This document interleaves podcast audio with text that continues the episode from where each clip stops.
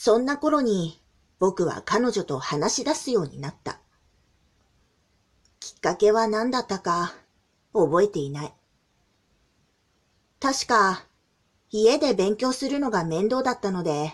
宿題を終わらそうとして教室に遅くまで残っていた僕と、授業中寝ていたせいで課題を終わらせていなかった彼女が、教室で二人きりになったとか、そんな感じのシチュエーションだったと思う。集中力のない彼女が僕に話しかけてきて、僕はそれに嫌々ながら応対したという感じだったと、うっすらと記憶している。